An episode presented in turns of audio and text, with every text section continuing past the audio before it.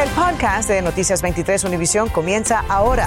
Con todo lo que necesitas saber para estar al día.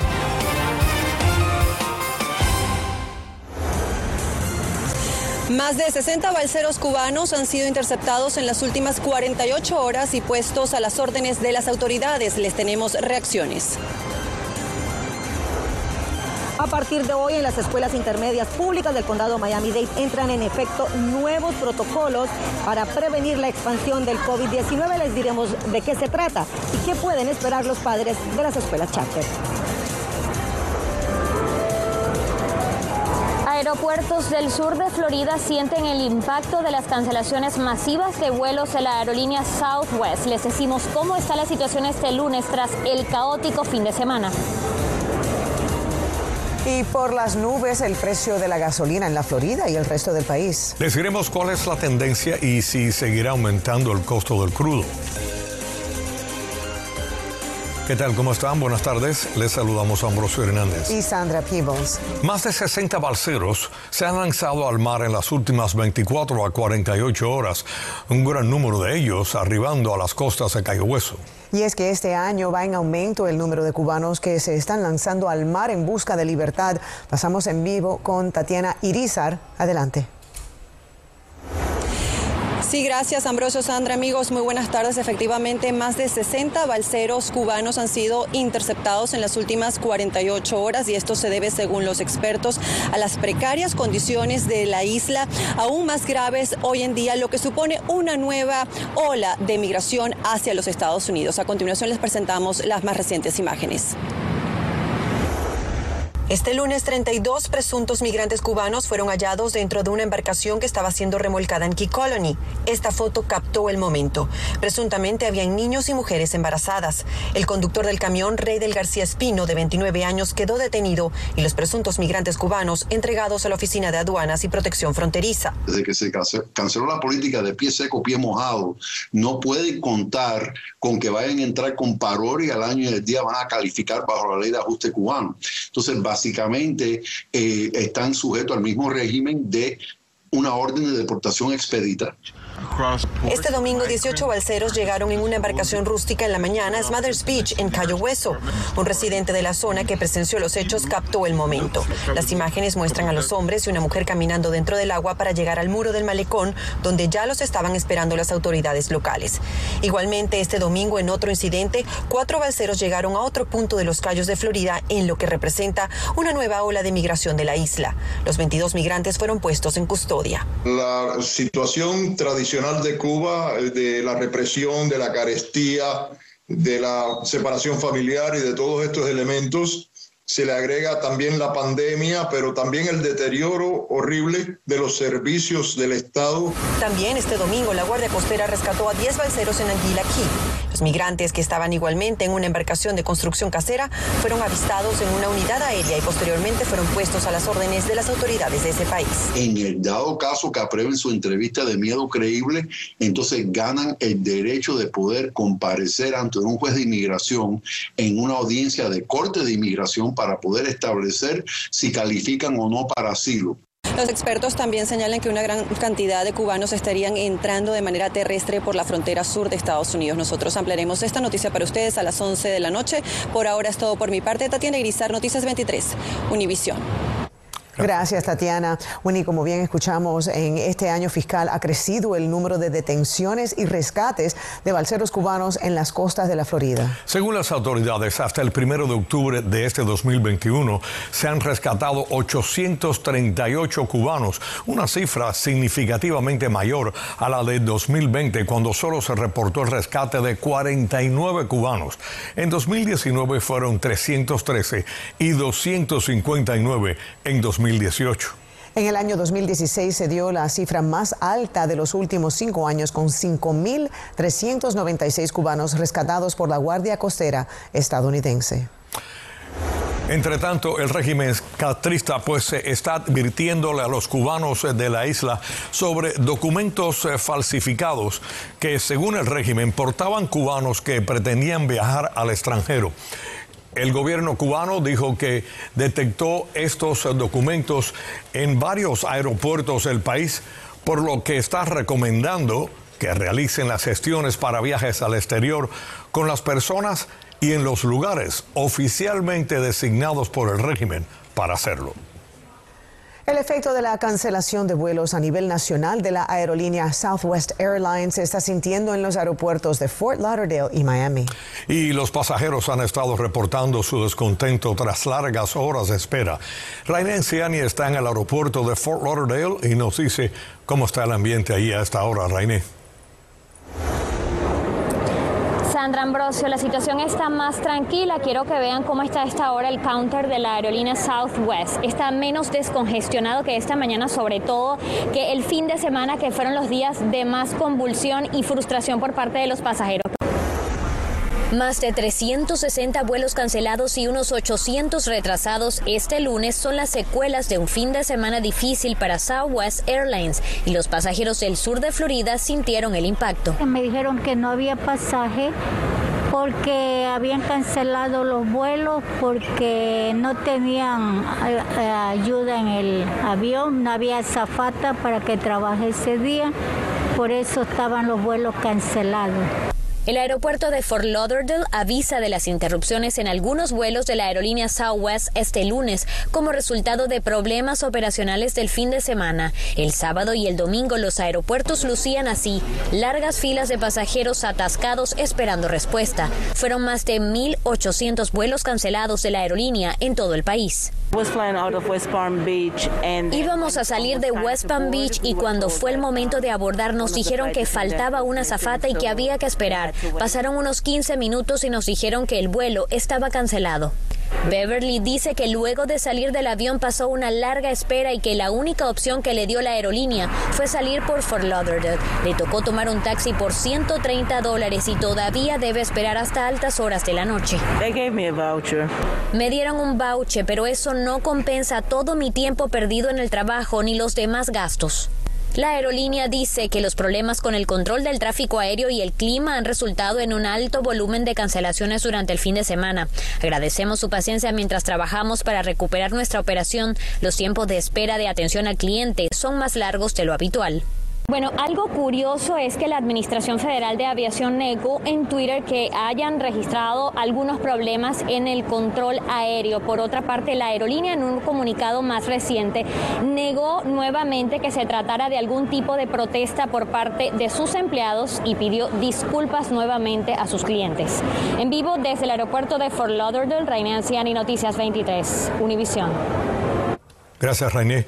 Y la policía está investigando esta tarde la muerte de una persona, aparentemente un hombre, cuyo cuerpo fue encontrado en un campo agrícola en la cuadra del 24300 y la avenida 152 en el suroeste del condado Miami-Dade. El médico forense está examinando el cuerpo para determinar las causas y también la manera en que murió la víctima.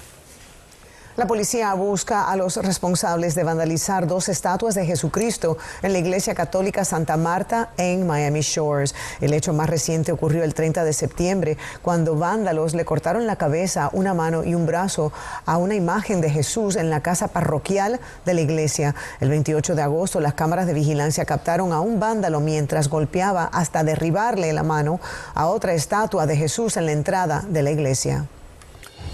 Infórmate de los principales hechos del día. En el podcast de Noticias 23, Univisión.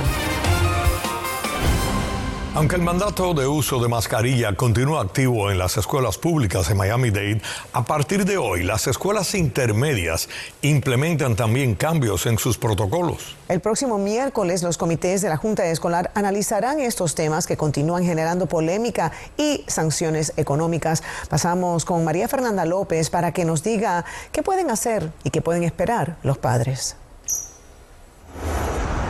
Así es, gracias y muy buenas tardes. Bueno, recordemos que los protocolos para la secundaria habían cambiado el mes pasado y ahora este anuncio oficial realizado por el superintendente escolar Carvalho la semana pasada empieza a hacerse efectivo desde el día de hoy.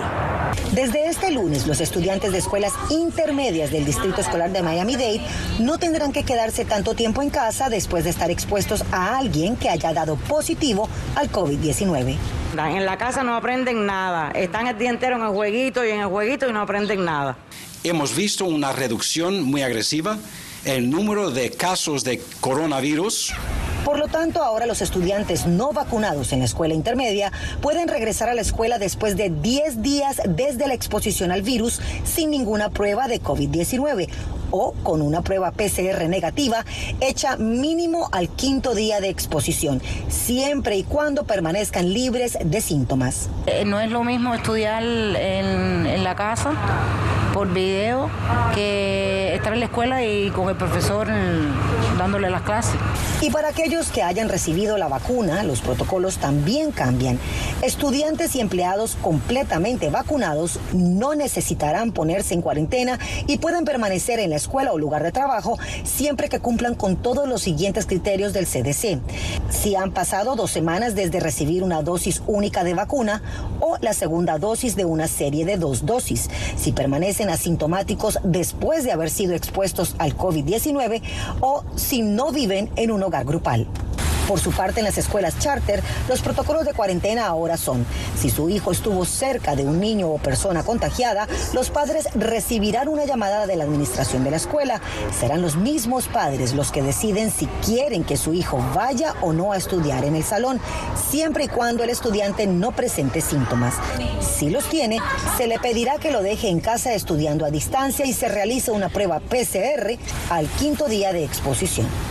Y en cuanto a los estudiantes de primaria, no se sabe con certeza cuándo se implementarán los cambios en los protocolos para prevenir la expansión del COVID. Lo cierto es que el superintendente ha dicho que continuarán trabajando muy de cerca con el panel de expertos de salud y guiándose por el comportamiento del virus en nuestra comunidad. Los mantendremos informados. En el noroeste de Miami-Dade, María Fernanda López, Noticias 23, Univisión. El aumento del precio de la gasolina aquí en el sur de la Florida tiene muy preocupados a los conductores, a todos. Olance Nogueras habló con varios de ellos y nos trae recomendaciones para sacarle más rendimiento al combustible.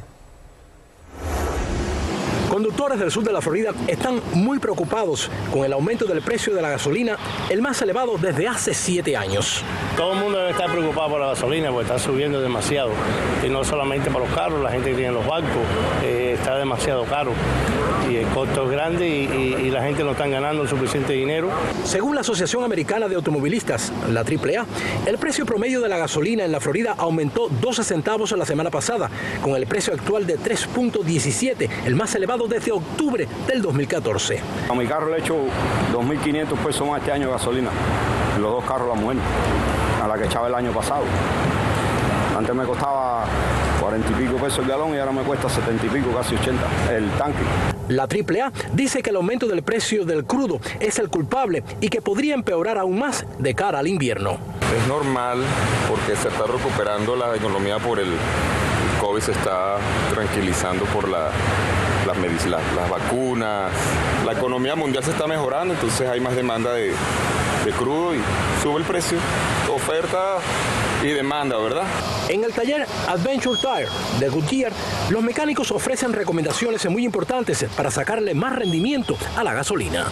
Una de las cosas es evitar la fricción constante en los vehículos cuando están en la autopista. Mientras más deflación tenga la goma, más fricción existe y por lo consecuente necesitas más poder.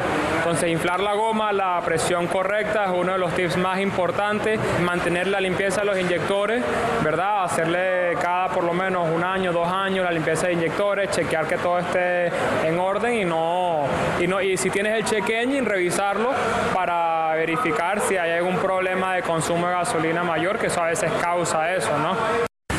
Para la mayoría de los expertos un punto clave es la inflación. Ellos consideran que el aumento del precio del combustible va en la misma medida que el aumento del precio de la carne, los lácteos, la madera y que el fenómeno parece irreversible.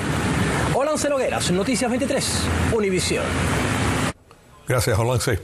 El estado de la Florida está investigando a 120 posibles infractores de una ley de pasaporte de vacunas COVID que incluye a los Miami Marlins, el centro Kravis o Kravis en West Palm Beach, el centro de Performing Arts de Broward y sitios de conciertos, entre otros.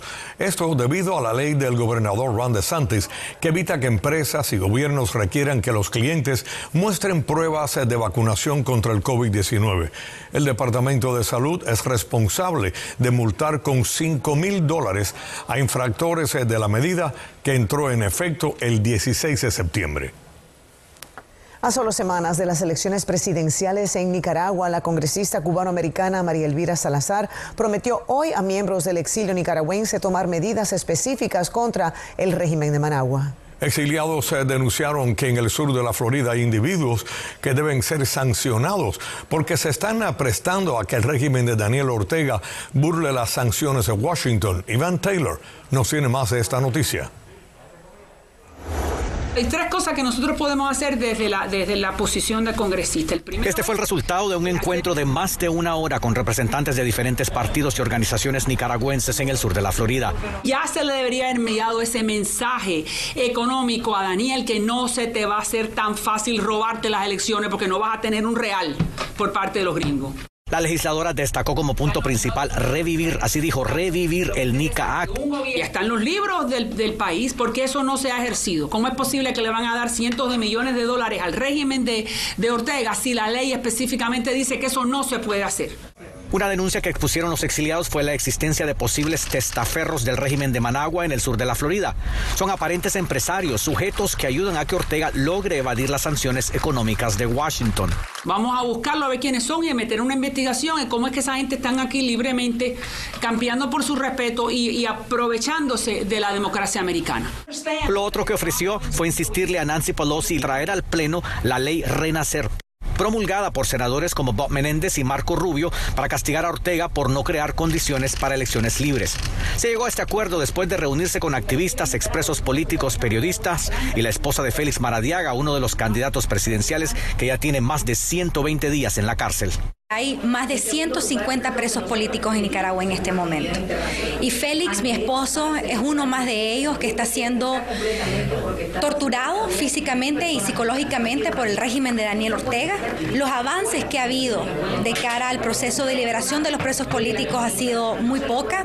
Como presa político, empresario confiscada, más de 10 millones de dólares confiscados, mis casas, mis negocios, vehículos, mi ropa, todo sigue todavía tomado por aliados del régimen. Daniel Ortega y su mujer, que son dos sátrapas, se quieren robar el país. Las elecciones presidenciales en Nicaragua se llevarán a cabo en menos de un mes, exactamente el próximo 7 de noviembre. Para ser exactos, todo apunta a que Daniel Ortega se quedará cinco años más en el poder. Les informó Iván Taylor, Noticias 23, Univisión.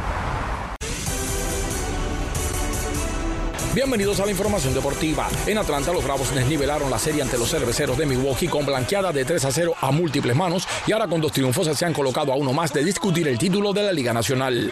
Con este batazo de Christian Vázquez, los Medias Rojas de Boston dejaron ayer en el terreno a los Tampa Bay Rays y hoy tendrán la oportunidad de mandarlos de vacaciones de volver a llevarse la victoria en el Fenway Park. El juego es a las 7 de la tarde y por Boston el sur de Eduardo Rodríguez estará en la lomita, mientras que los Rays enviarán al diestro Colin McHugh. Más tarde a las 9 y 30 los Dodgers y los Gigantes empatados a una victoria por bando se las verán en los Ángeles y de igual manera será un duelo entre un siniestro Alex Wood por San Francisco y un derecho Max Scherzer por los Dodgers. Por su parte, Astros y Medias Blancas fueron víctimas de las inclemencias del tiempo y pospusieron la batalla. Los Dolphins volvieron a caer ayer y ya son cuatro derrotas consecutivas. La tercera desde que tuvo atacó Bailoa sufrió la fractura en las costillas. Y el Miami Heat vuelve a la carga hoy a las 7 y 30 de la tarde en la FTX Arena del downtown de Miami, recibiendo a los Hornets de Charlotte. Miami está luciendo muy bien esta pretemporada con tres victorias en igual número de salidas. Ernesto Clavelo, Deportes 23. Hasta mañana, 12 de octubre, seguirá cerrado el tramo de la calle 40 del suroeste de Miami-Dade, conocida también como Bird Road, entre las avenidas 72 y 73. El cierre eh, se debe a la reconstrucción del cruce del tren y las autoridades están pidiendo a los choferes que sigan los letreros de desviación. Acabas de escuchar el podcast de Noticias 23 Univisión. Puedes descubrir lo mejor de los podcasts de Univisión en la aplicación de Euforia o en univision.com diagonal podcasts.